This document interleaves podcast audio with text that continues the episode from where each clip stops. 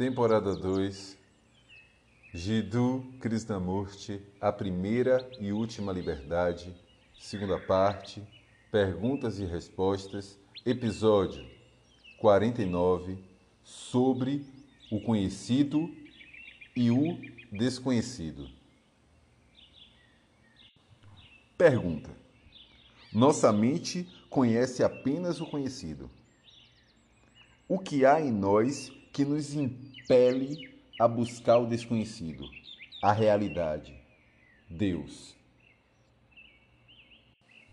Krishnamurti, sua mente anseia pelo desconhecido? Há em nós algum impulso na direção do desconhecido, da realidade, de Deus? Por favor, reflita seriamente sobre isso. Essa não é uma mera questão de retórica. Vamos realmente tentar averiguar isso. Há um impulso interior em cada um de nós para encontrar o desconhecido? Há? Como se pode encontrar o desconhecido? Se você não o conhece, como pode encontrá-lo? Há de fato, um anseio para se chegar à realidade? Ou é meramente um desejo pelo conhecido amplificado? Vocês compreendem o que eu quero dizer? Conheci muitas coisas.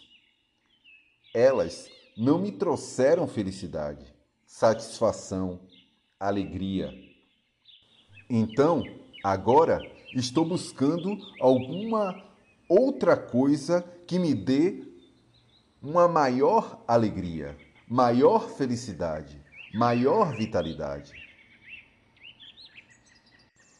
Pode o conhecido, que é a minha mente, pois minha mente é o conhecido, o resultado do passado. Pode essa mente buscar o desconhecido? Se não conheço a realidade, o desconhecido, como posso procurá-lo? Certamente ele é que deve vir. Não posso ir atrás dele. Se eu for em sua busca, estarei indo atrás de algo que é conhecido, projetado por mim. Nosso problema não é saber o que em nós nos leva a buscar o desconhecido, pois isso é bastante claro é o nosso próprio desejo de nos sentirmos mais seguros, mais permanentes, mais estabilizados e felizes, escapar da agitação, da dor e da confusão. Essa é a evidente força que nos move. Quando há esse impulso, essa ânsia, encontra-se uma maravilhosa via de fuga um refúgio maravilhoso. Em Buda, em Cristo ou em ideias políticas, etc. Isso não é a realidade, não é o incognoscível, o desconhecido. Portanto, o anseio pelo desconhecido deve cessar, a busca pelo desconhecido deve parar, o que significa que é preciso haver a compreensão do desconhecido. Cumulativo, que é a mente. A mente deve se compreender a si mesma e com o conhecido, porque isso é tudo o que ela conhece. Você não pode pensar em algo que não conhece só pode pensar em algo que é conhecido. Nossa dificuldade é que a mente não permaneça, não atue por meio do conhecido. Isso só é possível quando a mente compreende a si própria e percebe que todo o seu movimento se dá a partir do passado, projetando-se por meio do presente em direção ao futuro. É um movimento contínuo do conhecido. Mas a questão é: esse movimento pode cessar? ele só pode acabar quando o mecanismo do próprio processo for compreendido. Quando a mente compreender a si mesma e seu funcionamento, suas particularidades, seus propósitos, seus anseios, suas demandas, não apenas as superficiais, mas também os impulsos e motivações internos mais profundos. Essa é uma tarefa extremamente árdua. Não é hum, numa simples reunião ou palestra ou lendo um livro que você vai conseguir descobrir. Pelo contrário, precisa-se de uma vigilância constante, uma atenção plena e constante a todos os movimentos do pensamento, não apenas quando está acordado, mas também durante o sono. Deve ser um processo integral e não esporádico ou parcial. A intenção também deve ser correta. Isso é, a superstição de que interiormente todos nós almejamos o desconhecido deve acabar. É uma ilusão pensar que todos nós estamos em busca de Deus, porque não estamos. Não é necessário se procurar a luz. Haverá luz quando não houver mais escuridão. Pois por meio da escuridão a luz não pode ser encontrada.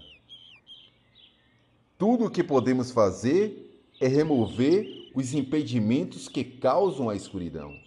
E a remoção deles depende da qualidade da nossa intenção.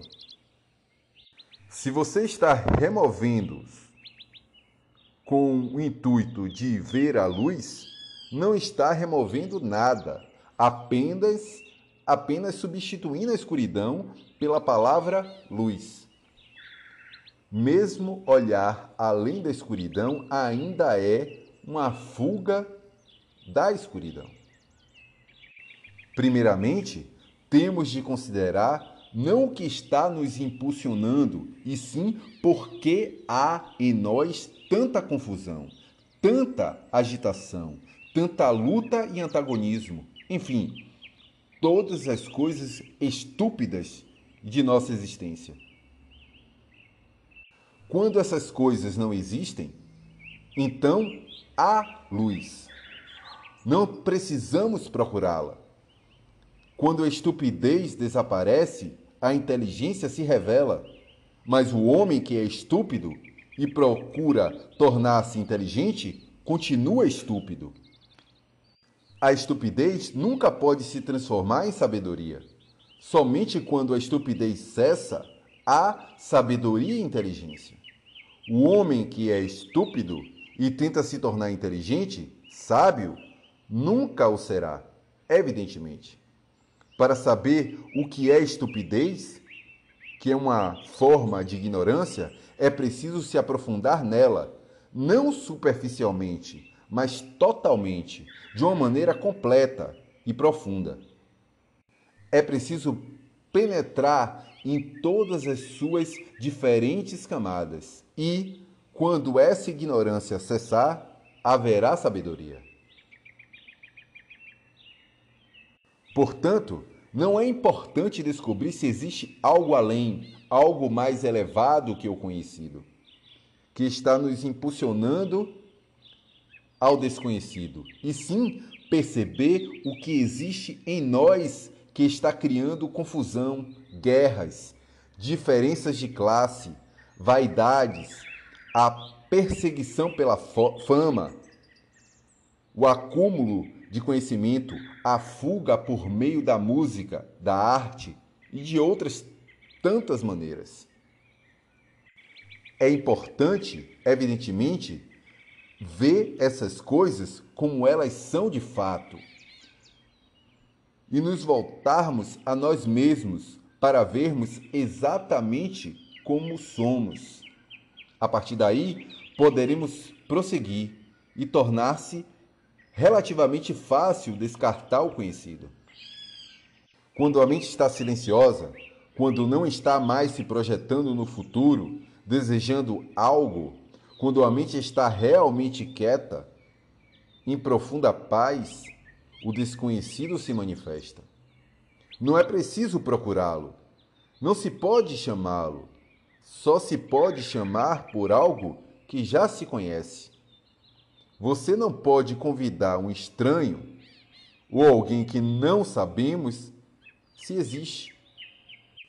Você só pode convidar alguém que seja conhecido. Mas como você não conhece o desconhecido, Deus, a realidade, ou como quiser chamar, é Ele quem deve vir a nós. E isso só pode acontecer quando o ambiente estiver adequado, quando o solo tiver sido preparado. Mas se você prepará-lo a fim de que esse desconhecido venha, ele não virá a você. Nosso problema não é de que modo procurar o incognoscível, mas compreender o processo acumulativo da mente, que é sempre o conhecido. Essa é uma tarefa muito difícil, que exige uma constante plena atenção, uma percepção constante na qual não cabe qualquer distração, identificação ou julgamento. É permanecer com o que é só então a mente pode silenciar. Nenhum tipo de prática meditativa ou disciplina pode acalmar a mente, no sentido real da palavra. Somente quando os ventos param, o lago se torna sereno. Você não pode fazer o lago se aquietar. Nosso trabalho não é perseguir o incognoscível, mas compreender a confusão, a turbulência, o sofrimento existente em nós mesmos. E então aquela coisa misteriosa vem à existência. Aquilo que traz a verdadeira felicidade.